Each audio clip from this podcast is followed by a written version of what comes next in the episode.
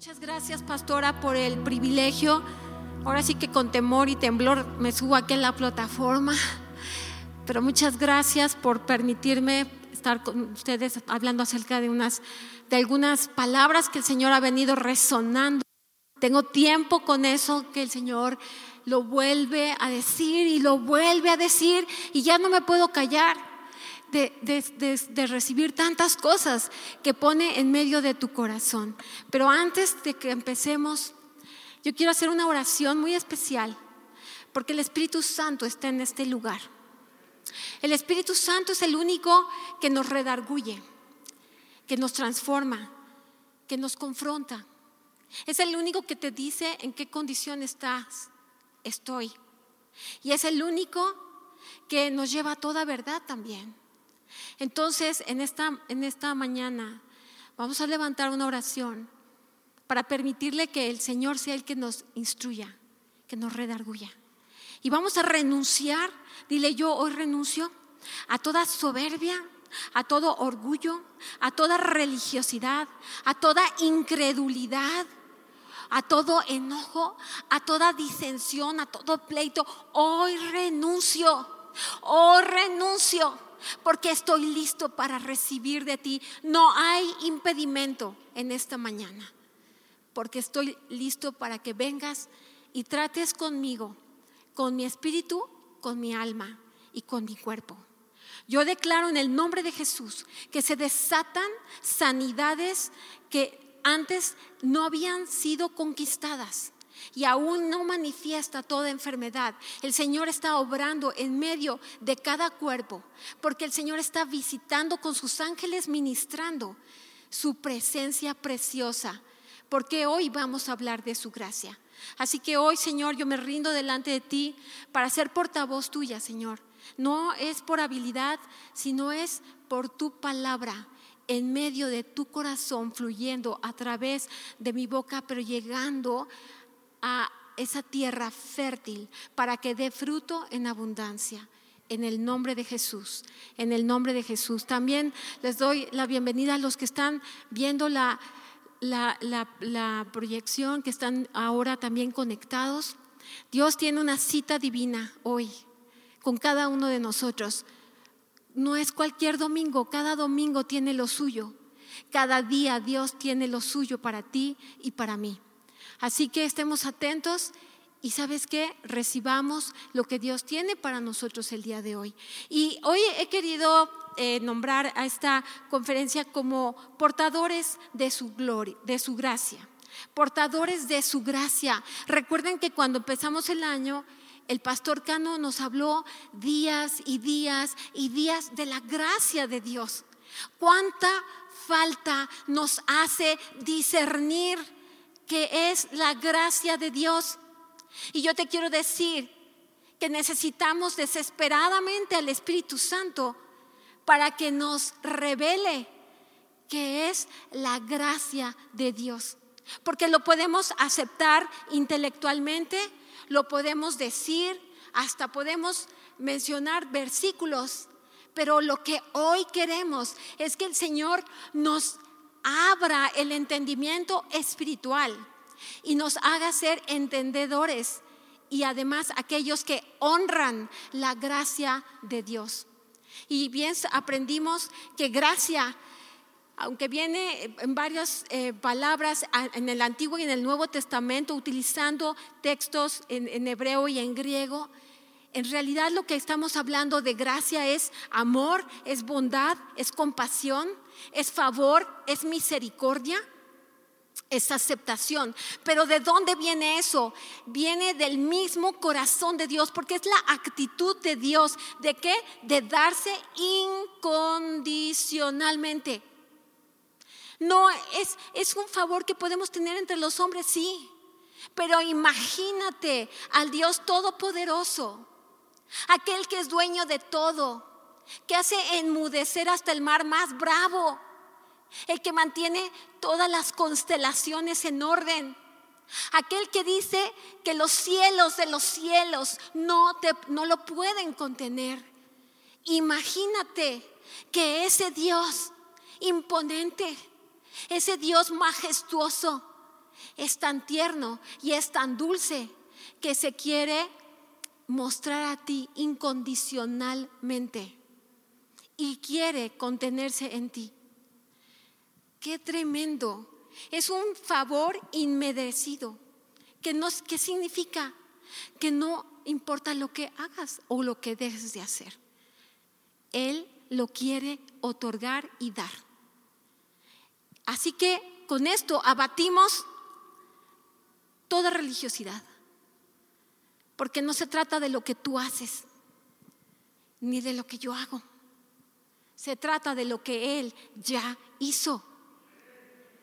Y por eso lo está extendiendo hacia ti, para que lo recibas y para que lo puedas ver y conocer cara a cara quién es Él verdaderamente. Y por eso es ese favor inmerecido, una consideración de Dios que es ilimitada. Y por eso en Tito 3, del 4 al 7, dice, pero cuando se manifestó la bondad de Dios nuestro Salvador y su amor para con los hombres, nos salvó.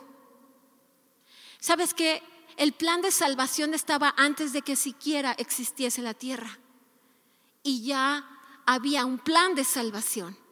Porque el Señor que lo conoce todo y que lo puede todo, sabía el camino del hombre y dijo, hay un plan de salvación. Y Jesús estaba dispuesto, sí, Padre, estoy listo. Y ni siquiera existíamos tú y ni yo. Y dice aquí, no por obras de justicia, que nosotros hubiéramos hecho. ¿Sabes qué? Este es el antídoto a la jactancia, al orgullo.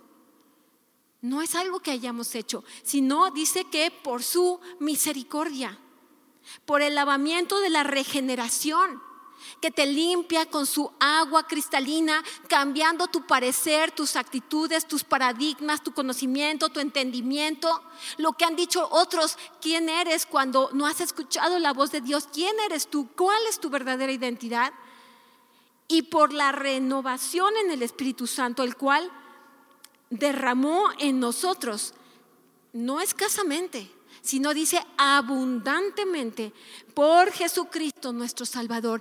Tuvo que venir Jesús para abrir las puertas del cielo y que el Espíritu Santo se derramase en nosotros. Esa visitación eterna de Dios en nosotros transformando nuestra antigua naturaleza, una naturaleza muerta, ciega y sorda, Dios. Pero vino el Espíritu Santo y nos trajo esa renovación. Y dice aquí, el cual derramó en nosotros abundantemente por Jesucristo nuestro Salvador. ¿Para qué? Justificados por su gracia. Entramos en su justicia por su gracia por su favor inmerecido, porque Él hizo todo por nosotros. Los, chavos de mi generación entenderán cuando jugábamos eso de que como casi de que las traes y este, llegaba alguien a la base y decía una, dos, tres por mí y por todos mis compañeros, ¿no es cierto? Jesús hizo lo mismo. Una, dos, tres por mí y por todos mis compañeros. Tuvo que pasar lo difícil para que tú y yo la tuviésemos fácil. Y eso a veces no lo podemos creer. Y dice aquí, justificados por su gracia, viniésemos a ser herederos conforme a la esperanza de la vida eterna. ¿Y quién es Jesús? Jesús es el verbo, según Juan 1, 14, 18. Juan dice, y aquel verbo fue hecho carne un Dios todopoderoso, dice que se despojó de su deidad y vino a la tierra y se le conformó cuerpo. Y dice que fue hecho carne y habitó entre nosotros y vimos su gloria, gloria como del unigénito del Padre, dice, lleno de gracia y verdad. Era una revelación que el hombre necesitaba conocer, una revelación diferente. Él vino a revelar la gracia y la verdad. Juan dio testimonio de él y clamó diciendo, este es de quien yo decía, el que viene después de mí es antes de mí porque era primero que yo. Porque de su plenitud. ¿De quién? De Jesús. Aquel donde se besó la gracia y la verdad es en Jesús. Y dice que de Él, de su plenitud, ¿quién toma? Tomamos todos, tomas tú, tomas tú, tomo yo. Dice, ¿y qué tomamos? Gracia, sobre gracia. ¿Te queda la duda? Es gracia sobre gracia. Él está tan pleno que es capaz de desbordar su plenitud de gracia para ti y para mí y no se le agota, porque Él todo lo puede. Pues la ley por medio de Moisés fue dada, pero la gracia y la verdad vinieron por medio de Jesucristo. A, Dios nadie le vio jamás el unigénito Hijo que está en el seno del Padre, Él le ha dado a conocer. Él dio a conocer la bondad del Padre, la gracia del Padre. Una revelación necesaria para vivir esta vida en un mundo caído. Y Cristo nos ha hecho aceptos en el amado. Nos ha dado salvación, nos ha dado justificación, nos ha dado perdón, nos da paz, nos da libertad, nos da liberación y nos transforma. Y sabes que nos va llevando de gloria en gloria, de victoria, de victoria, de triunfo en triunfo. Es con su gracia que llega a nosotros. ¿Por qué? Por el puro afecto de su voluntad. ¿Cuánto nos ha amado? Porque sabes que porque lo quiero, porque lo quiero, porque lo quiero, te lo doy. Dice por el puro afecto de su voluntad y nos capacita para cambiar nuestra antigua naturaleza. Al punto en que somos nuevas criaturas y las cosas viejas pasaron y todas las hacen nuevas. Aunque no lo podamos creer, Él lo hizo. Y lo hizo con un propósito glorioso y eterno, un plan de salvación para que nadie se pierda, nadie. Él vino por todos, no por algunos. Y ahí es donde entra su gracia. Y por eso les decía a, los discípulos, a los doce discípulos Jesús en Mateo 10, 5 al 8, que además lo vemos en otros evangelios, como en Marcos 6, del 7 al 13, y Lucas del 9, del 1 al 6. Y dice, les dijo así a sus discípulos, a estos doce envió Jesús y les dio instrucciones, diciendo, por camino de gentiles no vayáis y en ciudad de samaritanos no entréis, sino id antes a las ovejas perdidas de la casa de Israel y yendo, predicad diciendo, es decir, proclama, háblalo, da esas nuevas. El reino de los cielos se ha acercado sanad enfermos, limpiad leprosos, resucitad muertos, echad fuera demonios. De gracia recibisteis, dad de gracia. ¿Qué tienes tú? Tú lo recibiste por gracia. ¿Y para qué? Porque somos contenedores. Somos aquellos que portan la gracia. Somos el rostro de Jesucristo, de aquel que es el dador de la vida. ¿Para qué? no es para jactarnos y enriquecernos solamente con su gracia, sino para ser ellos que contienen y la dan y la aportan a otros, pero en un plan perfecto de Dios, porque fíjense bien que Él llegó primero a la casa de Israel, pero no le reconocieron. Y después trató con todos los demás usando a un instrumento como Pablo para que aquellos que no venían del linaje de hebreos pudiésemos ser injertados en la raíz verdadera y poder ser también llamados hijos de Dios. Pero fíjense que aquel pueblo que parecía que estaba rechazado, podría estar rechazado porque no le conocieron, fíjense una palabra profética que Dios habla en Zacarías 12:10, porque Él no ha acabado con su gracia. Él la sigue extendiendo. Y dice aquí la palabra, y derramaré sobre la casa de David y sobre los moradores de Jerusalén espíritu, fíjense bien, es un espíritu, espíritu de gracia y de oración. Y mirarán a mí, a quien traspasaron, y llorarán como se llora por hijo unigénito, afligiéndose por él, como que se aflige desde su primogénito. Es decir, tiene reservada su gracia para una nueva revelación de poder reconocer a su Señor y Salvador.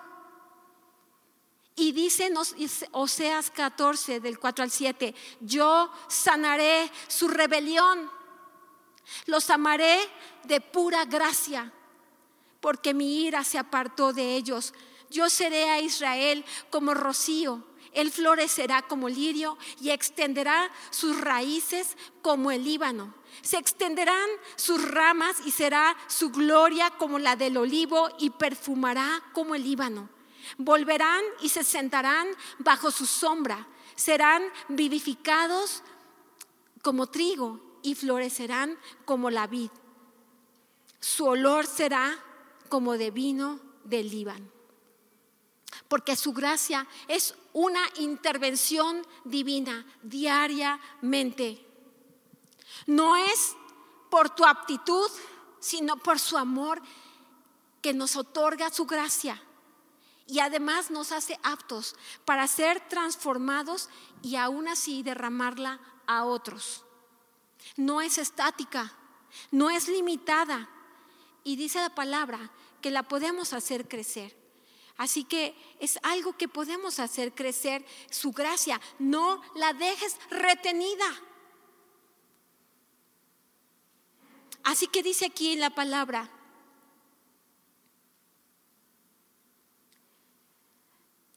esa, esa gracia que se manifiesta según los dones que hemos recibido. Y dice en primera de Pedro 4, 10 al 12, cada uno según el don que ha recibido, ministrelo a otros. ¿Te queda claro? Dios te dio regalos. ¿Para qué? Para que lo otorgues a otros. Y dice, como buenos administradores de qué? De la multiforme gracia de Dios. Tú manifiestas la gracia de Dios con la forma en la que Dios te dio regalos. Y eres imprescindible en esta tierra para darla a otros conforme lo que Dios te dio a ti. Si alguno habla, habla conforme a las palabras de Dios. Si alguno ministra, ministre conforme al poder que Dios da. Pero que en todo sea Dios glorificado por Jesucristo, a quien pertenecen la gloria y el imperio por los siglos de los siglos. Así es, dale, la, dale el aplauso al Señor.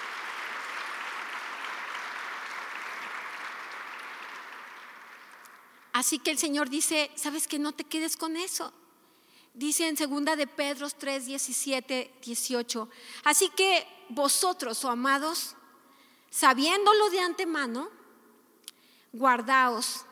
No sea que arrastrados por el error de los inicuos caigáis de vuestra firmeza. Antes bien, escuchen bien, antes bien, creced Creced en la gracia y el conocimiento de nuestro Señor y Salvador Jesucristo. A Él sea gloria ahora y hasta el día de la eternidad. Amén. Haz crecer su gracia en ti. Hazla crecer en la gracia para repartir a otros. Sí, gracias a Dios. Porque sabes que así es que nosotros podemos ser aquellos portadores de su gracia en tiempos difíciles. Son tiempos de tribulación. Son tiempos que estamos cansados de ver malas noticias. El otro día estaba hablando con una persona que le decía, imagínate en 1914 cuando vino la pandemia de influenza cuatro años se la pasaron con la Primera Guerra Mundial y después, inmediatamente después, aparentemente por soldados que fueron a la guerra, llegó la pandemia de influenza. Y, entonces estos no la veían venir, o sea, decir, ¿cómo que guerra y ahora pandemia? Y nosotros estamos viviendo cosas similares. Primero pandemia y ahora guerras. ¿Y qué pasa? Pasa que el Señor sigue siendo el mismo. De su plenitud tomamos todos. Gracia sobre gracia. Haya pandemia, haya guerras, haya buenas o malas noticias. Su gracia permanece firme porque Dios es el mismo hoy y por los siglos de los siglos. Y Él no pasará porque el cielo y la tierra pasan, pero sus palabras nunca van a pasar. nunca.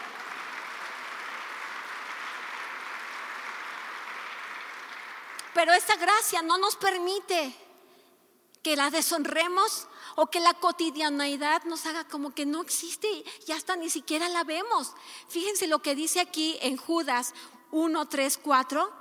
Dice, amados, por la gran solicitud que tenía de escribiros acerca de nuestra común salvación, me ha sido necesario escribiros exhortándonos que contendáis ardientemente por la fe que ha sido una vez dada a los santos, porque algunos hombres han entrado encubiertamente, los que desde antes habían sido destinados para esta condenación, hombres impíos que convierten en libertinaje la gracia de nuestro Dios y niegan a Dios, el único soberano, y a nuestro Señor Jesucristo. Entonces tenemos que entender que es algo que recibimos, que además eh, en su multiforme gracia nos da dones, habilidades, operaciones, ministerios que nosotros recibimos y que así soltamos cuando el Señor nos la pide y cambiamos y como que nos use como nos quiera usar. Pero además podemos hacerla crecer y no es una sugerencia, sino el Señor nos dice, hazla crecer, hazla crecer, porque el mundo gime, porque los hijos se manifiesten, porque el mundo sin Cristo es un mundo terrible. Y tú y yo somos aquellos portadores de su gracia, que además la honramos y que no hacemos ese libertinaje para que no sea vana la cruz de Jesucristo. Porque es esa obra tan maravillosa que hizo Jesús, que nos hizo en esa intervención divina que tú y yo hoy, el Señor nos ha permitido abrir las ventanas de los, el Señor nos ha abierto las ventanas de los cielos y ha enviado el Espíritu Santo para recordarte todas las cosas que el Señor ha hablado. Hoy su gracia, toda consideración, caiga rendido. Y le digo, Señor, aquí estoy. Úsame. No hay algo que yo pueda exigir mayor de lo que tú necesitas de mí. Me entrego hoy porque dice que Él da gracia a quién? A los humildes, aquellos que pueden reconocer que tenemos la necesidad de esa gracia, porque sin ella no podemos caminar. Y sabes qué? Nos deja sin palabras el Señor. Imagínate que Él ese magnífico rey de reyes, el que, el que, el que controla absolutamente todo lo creado y no creado, calla de amor por ti y te observa. Y pensó, caminando hacia el sacrificio de la cruz, vales la pena. Y seguiré y continuaré y terminaré la obra. Y, por eso el Señor Jesús dijo, hecho está. Porque contempló con su gracia tu vida y mi vida. ¿Y quiénes somos nosotros? ¿Quiénes somos nosotros para, para no poder entender un, algo tan increíble? Porque estamos acostumbrados a que todo lo tenemos que hacer por alguna razón o pagar de alguna manera. Su gracia nos quita los religiosos. Su gracia nos quita los obstinados y, además orgullosos. Su gracia, aquel que ha, que ha sido dueño de todo, se despojó de todo y vino a nacer la forma más humilde para decir, por allí no es, por allí no es. Es un amor sobrenatural que tiene que tocar a cada uno para que hoy el reino sea extendido y todos lleguen a la salvación, mas ninguno se pierda. Y por eso, imagínense ustedes a Pablo, que eh, hace una eh, alusión de su, de su ministerio aquel que peleaba en contra de los cristianos creyendo que hacía esto en favor de Dios. Estuvo en la muerte de Esteban. Lo estaban apedreando. Ahí estaba Pablo. Y él con una pasión. Porque sabes que siempre decimos, bueno, no somos justicieros, somos la justicia de Dios. Nosotros no peleamos las batallas por nuestra cuenta. No, pues yo ahorita me voy a parar. No, no, no. no. ¿Sabes qué? De verdad te molesta. Intercede para que Él sea tocado por el Espíritu Santo, sea traspasado y se ha convertido en otra persona. Le puedes hacer un bien, tu bien lo va a, o sea, a transformar a una persona. Y fíjate lo que decía Pablo. Doy gracias al que me fortaleció, a Cristo, Jesús nuestro Señor, porque me tuvo por fiel poniéndome en el ministerio, habiendo yo sido antes blasfemo perseguidor e injuriador, mas fui recibido a misericordia, porque lo hice por ignorancia en incredulidad. Pero la gracia de nuestro Señor fue más abundante con la fe y el amor que es en Cristo Jesús. Palabra fiel y digna de ser recibida por todos que Cristo Jesús vino al mundo para salvar a los pecadores, de los cuales yo soy el primero pero por esto fui recibido a misericordia, para que Jesucristo mostrase en mí, el primero, toda su clemencia, para ejemplo de los que habrían de creer en Él para vida eterna. Por tanto, al Rey de los siglos, inmortal, invisible, al único y sabio Dios, sea honor y gloria por los siglos de los siglos. Wow.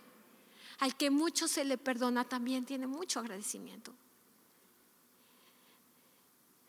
Y por eso dice aquí su palabra, apacentad la grey de Dios, apacentad la grey de Dios.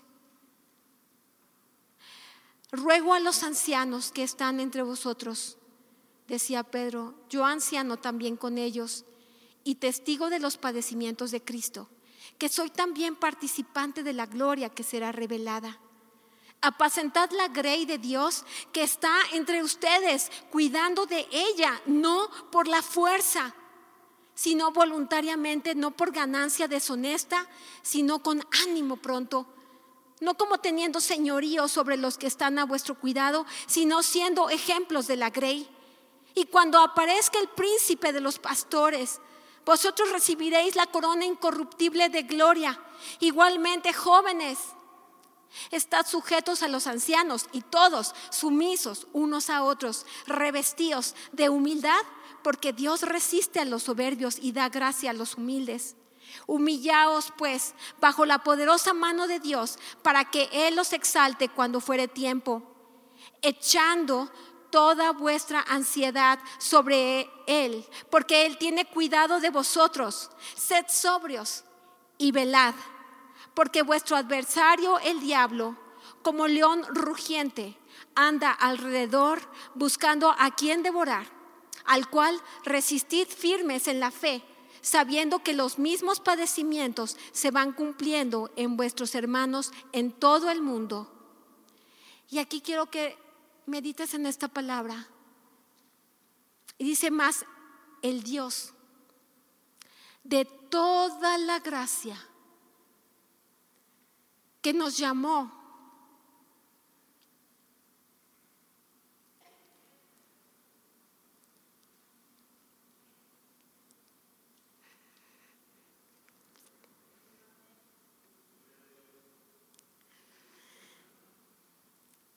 Él nos llamó.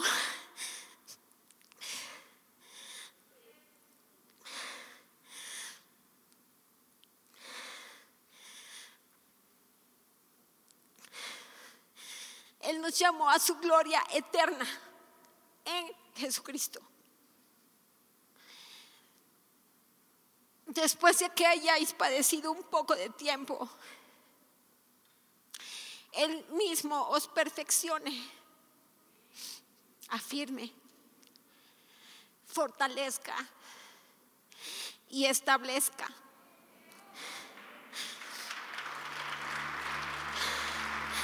A Él sea la gloria y el imperio por los siglos de los siglos. es el mismo Dios eterno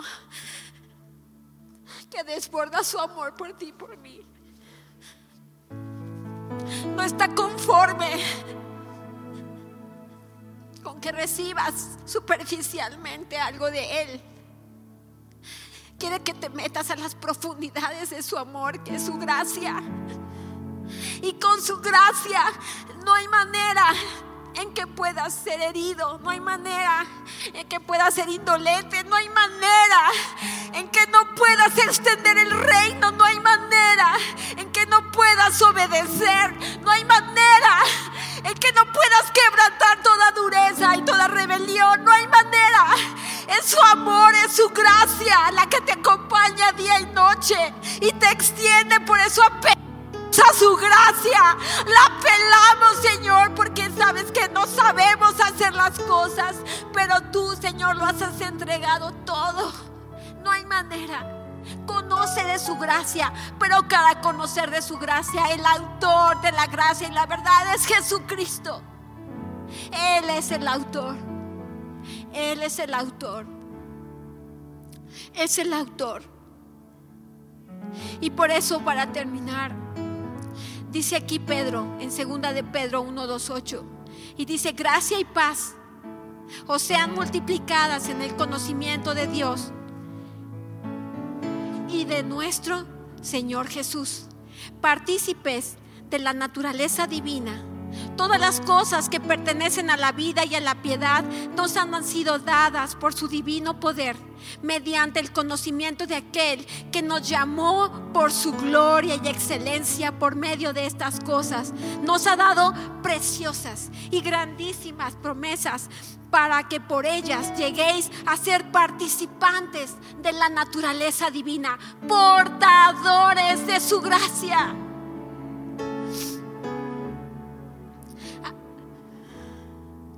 habiendo oído de la corrupción que hay en el mundo a causa de las pasiones. Por esto mismo, poned toda diligencia en, añadir a vuestra fe virtud, a la virtud conocimiento, al conocimiento dominio propio, al dominio propio paciencia, a la paciencia piedad y a la piedad afecto fraternal y al afecto fraternal amor si tenéis estas cosas y abundan en vosotros, no os dejarán estar ociosos ni sin fruto en cuanto al conocimiento de nuestro Señor Jesucristo.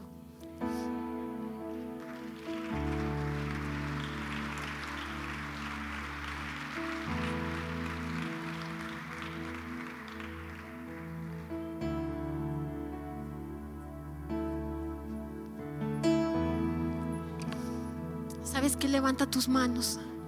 ¿Y sabes que Hoy es el tiempo de humillarnos delante de Él y decir, necesito esa revelación de tu gracia. ¿Sabes por qué? Por el puro afecto de su voluntad. Si tú has dicho alguna vez, es que a mí nadie me ama o soy el recha de todos, ¿sabes qué? Nunca, nunca seremos rechazados por aquel que ha dado todo por ti. Él ha cambiado todo en extremo. Él es suficiente. Y Él está muy interesado en atraerte con lazos de amor para que, para que resplandezcas en Él y para que tu corazón palpite de pasión por lo que a Él más ama.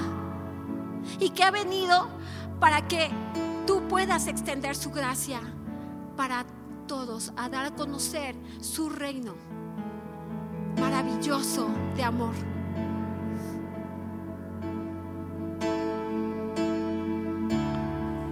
Mas el Dios de toda gracia que nos llamó a su gloria eterna, os perfeccione